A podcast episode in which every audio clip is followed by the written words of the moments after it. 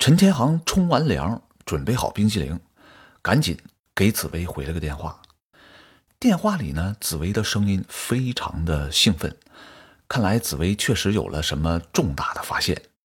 紫薇，出啥事儿了？你的蚂蚁都死了？陈天航懒洋洋地问紫薇。紫薇呢，有一个特殊的爱好，她喜欢饲养各种昆虫。前几天刚弄到一个最新型的蚂蚁农场，这几天一直在滔滔不绝地跟天航讲述蚂蚁的各种新变化。那天航呢，从小就害怕蜘蛛，各种昆虫更是避而远之。他真希望有一天紫薇能改养什么猫狗什么一类的东西。天航，闭上你的乌鸦嘴，等回头你睡着了，我把蚂蚁立体投影到你身上。紫薇，我帮你找了一个 A 单元这么大的忙，你不图回报？行了，行了，行了，帮我一次我都记本上了。你那个望远镜好用啦？啊，好用了。呃，数据我刚发给你了，你赶紧看看，你看有没有什么异常？陈天航打开电脑，薛紫薇呢刚刚给他发了一些关于拉玛的数据，这里面既有图表，也有图像，还有一些曲线。陈天航拿着吃冰激凌用的勺子，脸凑近屏幕，一行一行的过着数据，先从他最熟悉的表格开始。呃，轨道挺正常。木星轨道已远，土星折返绕太阳。以前走的最远的北第二，都已经到天王星附近了啊！很多人以为是天王星的卫星，好像是没什么异常的呀。紫薇，陈天航，你啥眼神啊？你赶紧把你眼球上的灰擦一擦，你再好好给我看看。陈天航吃了一口冰激凌。糖分的冲击使他脑子马上快了很多。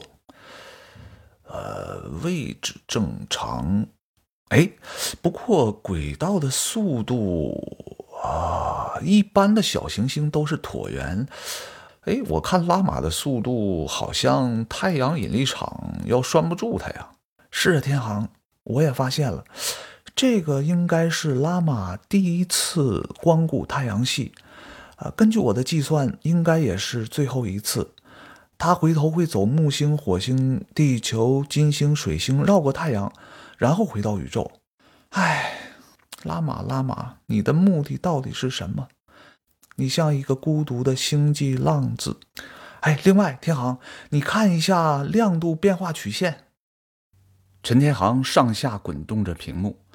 这个时候呢？他的自媒体频道很多回复都以弹窗的形式跳到他的眼前，他不得不把自己的方式设为免打扰方式。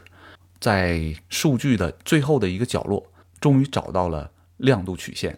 呃，亮度变化曲线，我靠，这什么鬼？亮度变化曲线是条直线啊，亮度如一，哇！不行了，紫薇，我脑浆都崩出来了。是啊，一般的小行星都有一个明暗交替的周期，表面不规则嘛，因为自转。你想象一下，这个小行星在天空当中翻滚，向日反射面总是在改变，所以才会有这个明暗周期。等等等等，哎，我知道了，这个小行星我估计是不自转，它是属于。对自己要求比较高的，有理想有抱负，他肯定是有意识的，永远朝着阳光。陈天航朝自己的靠背椅仰了过去，用手揉揉自己的脖子，缓解一下酸痛的颈部肌肉。我觉得另外一种情况可能性更大，拉玛可能是完全对称的。我的意思是，表面非常规则啊，完全对称。陈天航闭上眼睛，仔细的想了想紫薇的这句话。哎，那可神了！那个拉玛还做过整容，谁说不是呢？估计是准备参加行星选美。这个呢是今天的数据，你再好好看一下。我也是刚刚分析过这些数据。哎，我的妈呀！I'm like you gotta be kidding me！可惜我那纯真的青春期呀，完全被这数据颠覆了。这个呢还真托您老的福，没有月球上的轨道望远镜，还真看不了这么仔细。你看啊，拉玛的亮度呢，其实不是没有完全变化，而是有一个非常细微的变化。我刚刚计算了一下，一般的小行星自转周期是几个小时，拉玛的自转周期才四分钟。陈天航的脑海当中闪过了一个高速旋转的齿轮。哎呀，这哥们儿还挺能转呢，老能转了。赤道附近估计每小时得有一千公里。拉玛如果是普通的小行星，自身的引力是 hold 不住的。拉玛早就分崩离析了。哎，紫薇，你说有没有这种可能？拉玛呢，其实是个坍缩星，哎，或者是中子星。你知道，就是每平方厘米几千亿吨的那种。你挺狠的，天航，你是太阳系终结者。这么大型的天体进入太阳系，就像大象闯入鸡笼子。如果要真是那样，你趁今晚把你所有的冰淇淋全吃了吧。薛紫薇虽然嘴上对陈天航的建议不屑一顾。但是他头脑当中过滤过无数种其他的可能性，找不到合理的解释。最好的办法还是用一个近距离探测器和拉玛擦肩而过，在近距离仔细的观察一下这颗小行星。我已经申请探测器了，也不知道能不能批。天航，你懂的，你知道那些德高望重、身体健康的专家，哎，简直是怎么说呢？简直是。简直是占着茅坑不排泄！啥是茅坑啊，天航？哎，嗨，茅坑你都不知道？茅坑就是一种坐便，呃，不过比坐便高级，能边上厕所边锻炼身体，锻炼腿部肌肉。哎，你可真讨厌人吃饭呢！哎，行，今天就聊到这儿吧，我还得琢磨琢磨怎么申请探测器。薛紫薇当天晚上躺在床上，翻来覆去。久久不能入睡。这颗神秘的叫拉玛的小行星有那么多未解之谜。首先呢，它的速度就很奇怪，这么高速的小行星在历史上从来没有见过。更令人不解的是，拉玛的亮度变化很小，那就证明拉玛基本上是一个对称的物体，同时在高速自转。薛紫薇在脑子里面过滤着各种各样的可能性，最后还是陈天航的一句话提醒了他：也许这个叫拉玛的神秘小行星真的是有意识的。不行，薛紫薇此时已经暗暗下定决心，一定要想办法让太空资讯委员会通过他的报告，派一个探测器近距离观测拉玛。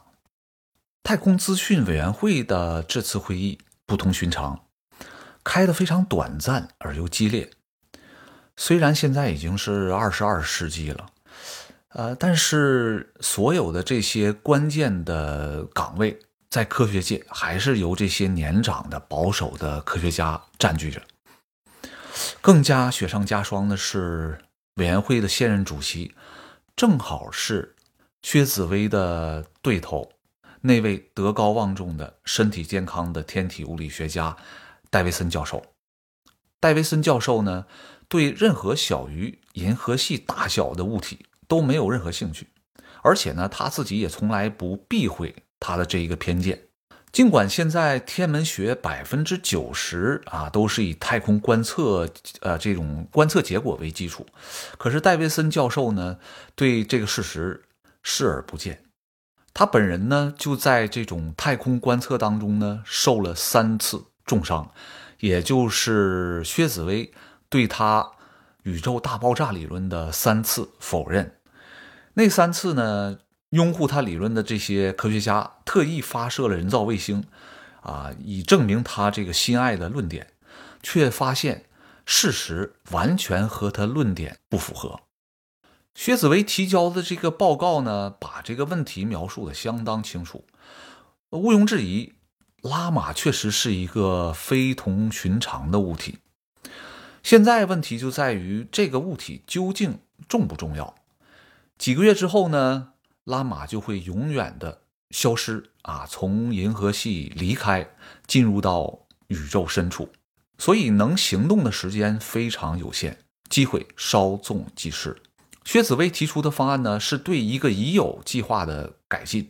这个计划呢，是不久以后将从火星向海王星以远的太空发射一台空间探测器。薛紫薇的意见呢，是花一笔惊人的费用，啊，把这个探测器改装一下，让它在高速轨道上和拉玛相遇。想要汇合，这个基本上是不可能的。但是呢，经过薛紫薇的计算啊，它会和拉玛擦肩而过。那这两个物体呢，将会以二十万公里每小时的相对速度掠过对方。如果要真想仔细观察拉玛的话，可能只有几分钟的时间。呃，真正近距离的观测，其实连一秒钟都不到。即使是这样呢，如果有合适的仪器，这短短的几分钟，已经能解决很多呃这个天文学科学家脑中的疑问。其实戴维森教授呢，对这个海王星的探测器本来就不是很赞同啊，他觉得这笔钱花的非常不值。但是那项计划已经批批准了，他现在反对也没有什么用。不过薛紫薇这次提交的报告呢，是要对已有的天王星探测器进行一次改造。戴维森呢，觉得这个是完全浪费金钱，所以他就不遗余力的口若悬河的这个一顿批判。追逐小行星这种愚蠢的行为，他觉得这笔钱呢应该花在在月球上建立一个啊新最新式的高分辨干涉仪，啊这样的话呢就可以一劳永逸的证明他最新打过补丁的宇宙大爆炸起源学说。那戴维森教授呢就在这个委员会里面滔滔不绝，把自己的论点一二三四列得非常清楚，啊目的呢就想把薛紫薇的这个报告。彻底取消阻挠改装海王星探测器的这个想法。可是，在戴维森教授强调要在月球修建这个最新呃干涉仪，用来证明他自己的这个理论正确性的时候呢，他犯了一个严重的策略性错误。因为这个委员会一共有四个成员，那三名成员呢？呃，当然，私下里他们也同意戴维森的理论，认认为追逐小行星纯属是浪费金钱，啊，属于这种啊年轻人科学幻想的这种愚蠢的诉求。但是，戴维森的这个提案还是以一票之差被否决了。啊，那三个人都投了这个赞同票，赞同薛紫薇的这个计划。原因是什么呢？原因是委员会的那三个成员都是修正版。宇宙稳态起源学说的忠实支持者。这个关于宇宙的起源呢，戴维森教授的宇宙大爆炸和修正版的宇宙稳态起源说是两个最主要的学说。那这两派呢，其实也有很深的矛盾。尽管在呃花钱改造海王星的这个浪费金钱的这个议题上啊，所有人都是统一的意见，但是。把这笔钱如果花在证明戴维森教授的理论，那这三位委员是如无论如何不能同意的。就这样啊，三个月之后呢，海王星的探测器经过了改装，重新命名为西塔。这个西塔呢，从最靠近火星的火卫一上发射，啊，飞行了将近七个星期，上面搭载着很多仪器啊，只在。与这个拉玛交相交之前的五分钟全面启动。与此同时呢，一组装有摄像机分离舱将脱离西塔，向拉玛飞去，从各个角度进行全方位的拍摄。那陈天航的那几个自媒体频道啊，包括他那个扁平的宇宙，还有空中害虫、恐怖的小星星，就连那个旅游频道体验地球重力都直播了整个。这次啊，西塔啊给拉玛拍照的全过程。那么，来自这个一万公里以外的首批图像啊，出现在呃陈天航的扁平的宇宙以及其他其他频道的这个画面当中。这个图像呢，看起来有些平淡无奇啊，就是一个小小的平淡无奇的圆柱体啊。随着西塔和拉玛的距离逐渐拉近。屏幕上的这个圆柱体也变得越来越大，这个圆柱体的形状也越来越确定。到这个时候呢，已经没有人再说这个拉玛是一个天然物体了。拉玛的主体呢是一个几何圆柱形，形态极其完美，呃，基本上是类似于车床车出来的这个形状。两个顶端的圆心啊，相距大概五十公里。呃，顶端呢两个是两个圆面啊，这两个圆面呢非常非常的平坦。其中的一个圆面呢，中心部位有一些非常细小的结构啊，因为距离太远看不太清楚。这个圆柱体的直径呢，大概有二十公里。整个的这个拉玛星球呢，看起来像一个呃电饭锅的形状。最后呢，拉玛越来越大啊，占据了整个的屏幕。这个拉玛的颜色呢，没什么特殊的，就是死气沉沉的灰色。表面呢，有点像月球，就是那个颜色。圆柱体的表面呢，非常非常的光滑，但是除了在一个地方有一个非常啊不太明显的这么一个印记，就在这个圆柱体的半腰的地方，有这么一个斑痕或者是污迹，呃，很有可能是很久以前啊，在宇宙当中和什么物体有的有这么一个撞击的呃结果，所以有这么一个印记。但是呢，拉玛本身呢。它的转速还有它这个圆柱体的完美没有任何变化，所以这个撞击应该对拉玛没有任何损伤。